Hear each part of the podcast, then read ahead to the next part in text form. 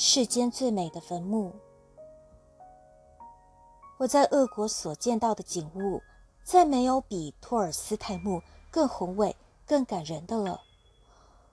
完全按照托尔斯泰的愿望，他的墓成了世间最美的、给人印象最深刻的、最感人的坟墓。它只是树林中的一个小小长方形土丘，上面没有鲜花，没有十字架，没有墓碑，没有墓志铭，连托尔斯泰这个名字也没有。这个比谁都感受到自己的生命所累的伟人，却像偶尔被发现的流浪汉，不为人知的士兵，不留名姓的被人埋葬了。谁都可以踏进他最后的安息地。围在四周的稀疏的木栅栏是不关闭的，保护列夫·托尔斯泰得以安息的没有任何别的东西，唯有人们的敬意。而通常，人们却总是怀着好奇，去破坏伟人墓地的宁静。这里。逼人的朴素禁锢住任何一种观赏的风情，并且不容许你大声说话。